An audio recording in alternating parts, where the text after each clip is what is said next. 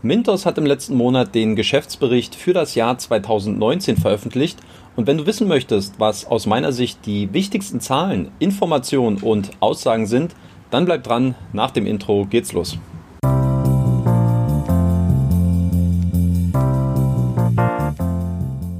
Hallo und herzlich willkommen zu einem neuen Video auf dem YouTube-Kanal von Rethink Peer-to-Peer-Kredite. Mein Name ist Danny Neithardt und auf diesem Kanal findest du authentische Erfahrungsberichte und tiefgründiges Hintergrundwissen zu Peer-to-Peer-Krediten. Heute geht es mal wieder um Mintos und ganz speziell um den Geschäftsbericht für das vorangegangene Geschäftsjahr 2019. Ich habe ihn mir sehr genau angeschaut und ich möchte in diesem Video mal über meine Erkenntnisse und die aus meiner Sicht wichtigsten äh, Zahlen und Informationen sprechen, die ich aus diesem Report extrahieren konnte.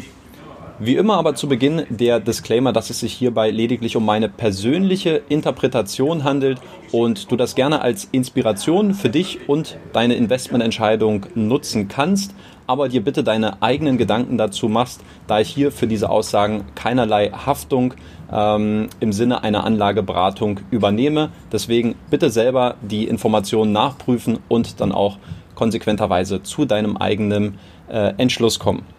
Zunächst würde ich mal über zwei formelle Dinge sprechen, die mir im Rahmen des Geschäftsberichts bei Mintos aufgefallen sind. Punkt Nummer eins, ähm, es ist ja jetzt mittlerweile der dritte wirtschaftsgeprüfte Geschäftsbericht, der von und über Mintos veröffentlicht wird, also nach 2017 und 2018. Es handelt sich hierbei allerdings um den ersten ähm, Jahresabschlussbericht, der nicht die Mintos Marketplace ähm, bewertet, sondern die AS Mintos Holding und diese befindet sich in der Konzernstruktur über der Marketplace Tochtergesellschaft.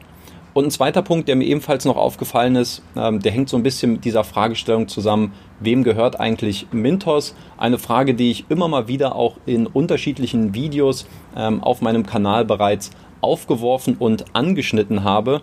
Und wie wir dem Report entnehmen können, gehört die Mintos Holding, beziehungsweise sie wird kontrolliert durch die AS Grumpy Investments, früher noch bekannt unter dem Namen Skillion Ventures.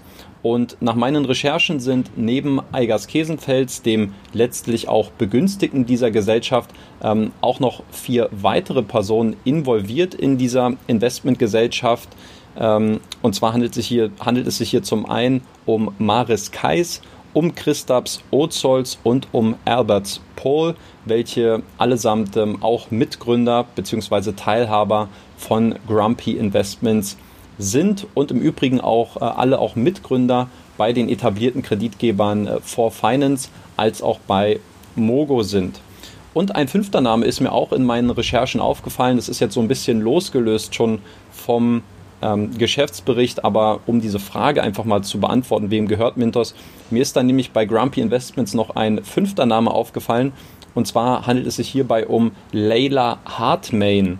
Und gemäß LinkedIn, ich habe mal nachgeschaut, ist sie Executive Assistant in der Fintech-Industrie und sie war in der Vergangenheit auch knapp vier Jahre mal bei Mogo tätig. Das heißt, die Querverbindung, die macht schon in gewisser Weise Sinn. Warum sie hier allerdings mit als äh, Teilhaber aufgeführt wird, hat sich mir persönlich äh, nicht erschlossen.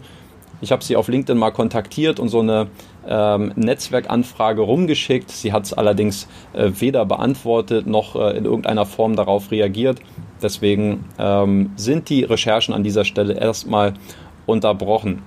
Ganz interessant, die Kontrolle über Grumpy Investments, die wird übrigens noch durch eine weitere Gesellschaft ausgeübt, nämlich durch AS ALPS Investments.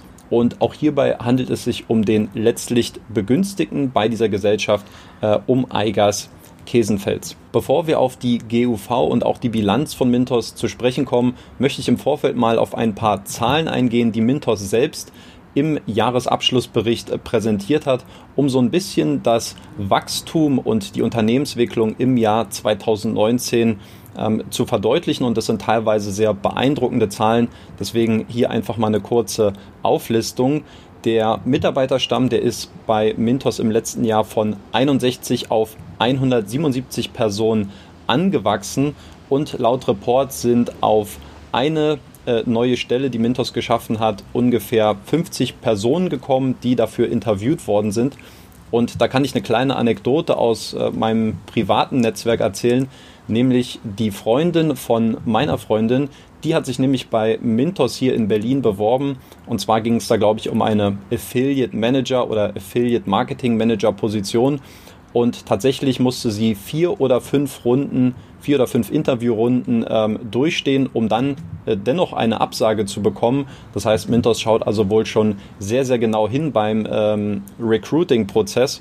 Und deswegen glaube ich schon, dass äh, das halbwegs auch für bare Münze genommen werden kann, dass Mintos sich da ähm, sehr genau anschaut, wen sie letztlich einstellen. Aber wie wir ja gemäß der Ask Mintos Anything Session aus dem März 2020 wissen, sind ja im ersten Quartal bereits 45 Mitarbeiter wieder im Zuge der ähm, Umstrukturierung oder Restrukturierung des, Nehmens, des Unternehmens entlassen worden. Dann zu den Investoren. Ende 2019 haben sich 235.000 Investoren auf dem Peer-to-Peer-Marktplatz Mintos angemeldet und allein 2019 sind 136.000 136 davon neu hinzugekommen. Das hat sich natürlich auch sehr stark im Kreditvolumen, das finanziert worden ist, wiedergespiegelt. Insgesamt 2019 wurden äh, Kredite im Wert von 2,8 Milliarden Euro vermittelt. Das ist mehr als in allen, an allen Vorjahren zusammenaddiert. Ähm, da sind es jetzt insgesamt, wenn man alles zusammennimmt, Ende 2019 4,3 Milliarden Euro. Also das war schon ein massiver Anstieg im letzten Jahr. Und äh, natürlich halbwegs dafür verantwortlich sind ja nicht nur die Investoren, sondern auch die Kreditgeber, die neu auf Mintos hinzugekommen sind. Anfang 2019 waren es noch 39, Ende des Jahres dann schon 68. Dann schauen wir mal auf die Kennzahlen von der Gewinn- und Verlustrechnung und wie immer ganz oben in der ersten Zeile der Umsatz. Der lag bei 9,2 Millionen Euro im Jahr 2019. Das entspricht einer Steigerung bei Mintos von fast 100 Prozent. Parallel dazu muss man allerdings auch sagen, sind die Ausgaben auch deutlich angestiegen bei dem Unternehmen. Allein die Gehälter für die Mitarbeiter, die sind von 1,65 Millionen Euro auf 4,2 Millionen Euro angewachsen. Das heißt, das entspricht ungefähr einer Verdreifachung. Ähm, und auch die administrativen und allgemeinen Ausgaben, die haben sich fast verdoppelt, nämlich von 2,95 Millionen Euro auf nunmehr 5,43 Millionen Euro vielleicht die Frage, was verbirgt sich eigentlich dahinter, hinter diesen administrativen und allgemeinen Ausgaben? Ich habe mal nachgeschaut, den größten Posten zum Beispiel, den machen mit äh, knapp 2 Millionen Euro die Ausgaben für die Neukundenakquise aus. Darunter fallen dann zum Beispiel die Auszahlungen für Affiliates, wenn neue Investoren geworben werden, aber zum Beispiel auch der Cashback-Bonus, der bezahlt wird für die neuen Investoren, die dann auf dem Marktplatz neu hinzukommen. Und was da am Ende stehen bleibt, ist ein Ergebnis von minus 970.000 Euro äh, für das Geschäftsjahr 2019. Meine Bewertung zu diesen Zahlen und auch zu diesem ähm, negativen Geschäftsergebnis, die folgt dann am Ende des Videos.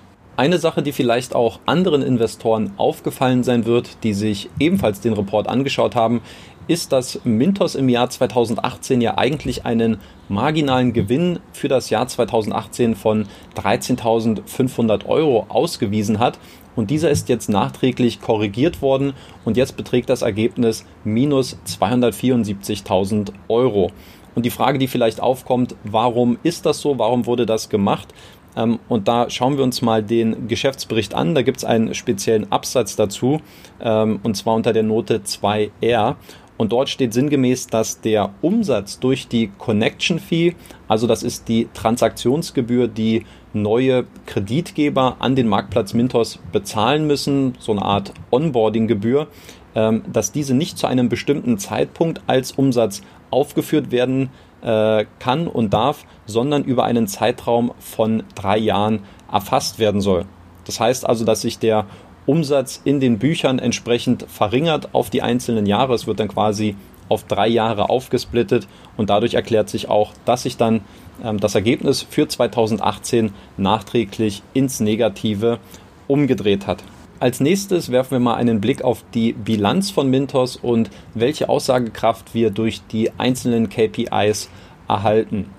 Los geht's mit der Eigenkapitalquote und dem Eigenkapitalwachstum. Die Eigenkapitalquote gibt ja das Verhältnis von Eigenkapital und Bilanzsumme an und hier lag, der, äh, lag die Quote im Jahr 2019 bei 41,13 Prozent, was einem Rückgang von ca. 13 Prozent zum Vorjahr entspricht, was allerdings aus meiner Sicht immer noch ein sehr ordentlicher Wert ist. Mal so ein kleiner Quervergleich zu anderen Peer-to-Peer-Plattformen. Bei Bondora lag die Eigenkapitalquote jetzt 2019 bei 44 Prozent, bei Neo Finance waren es nur 15 Prozent und bei Wire Invest, das sind allerdings noch die Zahlen für 2018, dort waren es 18 Prozent.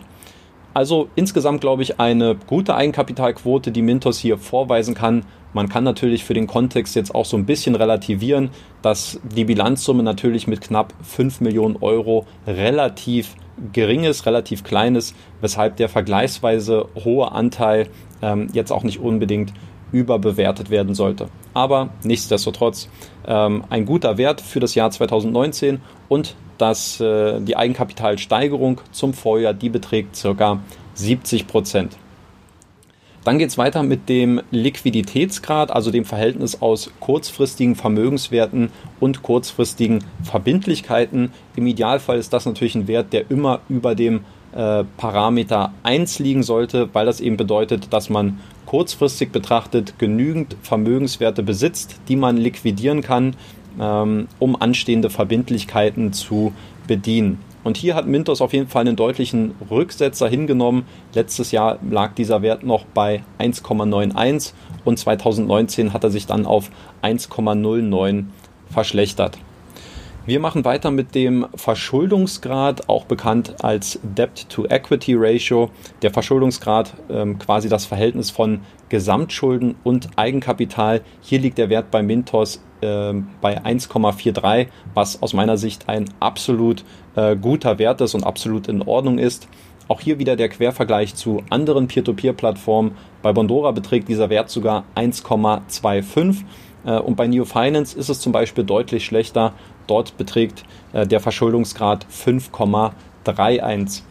Wer sich übrigens für die Analyse des Geschäftsberichts äh, von Neo Finance für das Jahr 2019 interessiert. Das ist ein Video, was ich letzte Woche aufgenommen und veröffentlicht habe.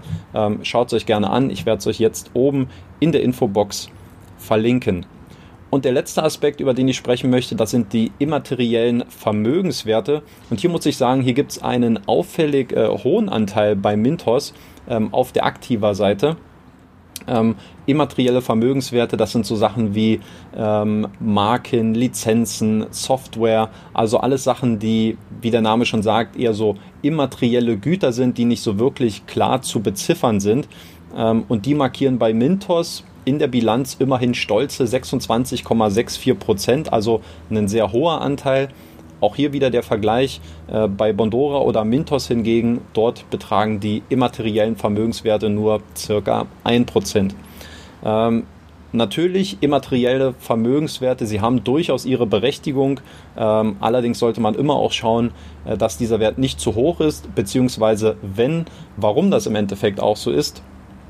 Und ähm, das, was ich aus dem Bericht von Mintos entnehmen konnte, ähm, investiert Mintos sehr, sehr viele Ressourcen in die IT und ganz speziell auch in die Softwareentwicklung, die äh, in-house, also intern ähm, programmiert wird und dort wird halt dann ein sehr, sehr hoher Wert dafür veranschlagt. Ähm, ist okay aus meiner Sicht, aber man sollte dort wirklich äh, nochmal sehr genau hinschauen und wie sich das Ganze auch in Zukunft entwickeln wird. Wie sind jetzt die Zahlen aus dem Mintos-Geschäftsbericht für 2019 zu bewerten und einzuordnen? Ich muss persönlich sagen, dass es äh, aus meiner Sicht insgesamt sehr ähm, unspektakulär ist. Ähm, es sorgt jetzt bei mir persönlich weder für große Jubelstürme, ähm, noch bekomme ich jetzt große Bauchschmerzen. Deswegen, ich denke, die hohe Eigenkapitalquote und auch der geringe Verschuldungsgrad wissen äh, durchaus zu gefallen der geringe Liquiditätsgrad oder auch der hohe Anteil an immateriellen Vermögenswerten ähm, könnten durchaus besser sein. Ähm, dieses negative Ergebnis, was Mintos geschrieben hat von knapp ähm, minus einer Million Euro, ich denke mal, dass ähm, dieser Verlust unter dem Gesichtspunkt der Wachstumsskalierung durchaus zu verschmerzen ist, da letztlich auch ein Großteil ähm, der Ausgaben genau auf diesen äh, Beweggrund zurückzuführen ist. Insofern ähm, finde ich das persönlich zumindest ähm, auch vertretbar. Ohnehin glaube ich, dass die Betrachtung für 2020 deutlich interessanter und auch deutlich wichtiger sein wird, denn mit den Mitarbeiterentlassungen, die Mintos bereits durchgeführt hat, oder auch dem Herunterfahren der Marketingkosten für die Neukundenakquise, da hat Mintos ja bereits genau an diesen Stellschrauben gedreht, die auch in der Bilanz 2019 mit die größten Posten bei den Ausgaben waren. Und wie sich das Ganze dann widerspiegeln wird, das ist aus meiner Sicht äh, eine sehr interessante Beobachtung, die wir dann im nächsten Jahr äh, hoffentlich bekommen werden von Mintos. Und ähm, ich glaube, dass da dann äh, noch deutlich mehr Aussagekraft ähm, dahinter stecken wird und äh, wie man denn die finanzielle Performance von 2020 bewerten kann. Also, das wird eine spannende Beobachtung für die Zukunft. Wenn wir jetzt im Hier und Jetzt bleiben, äh, würde ich sagen, beenden wir dieses Video. Ich habe zumindest alles gesagt, was bei mir äh, auf dem Laptop stand. Ich bedanke mich fürs Zusehen, würde mich freuen, wenn ihr den äh, Kanal abonniert für ähm, weitere Videos, die ich veröffentlichen werde. Unter anderem wird demnächst auch der äh, Bondora Geschäftsbericht für 2019 von mir analysiert. Wenn ihr es nicht verpassen wollt, dann bitte jetzt schon mal den YouTube-Kanal abonnieren.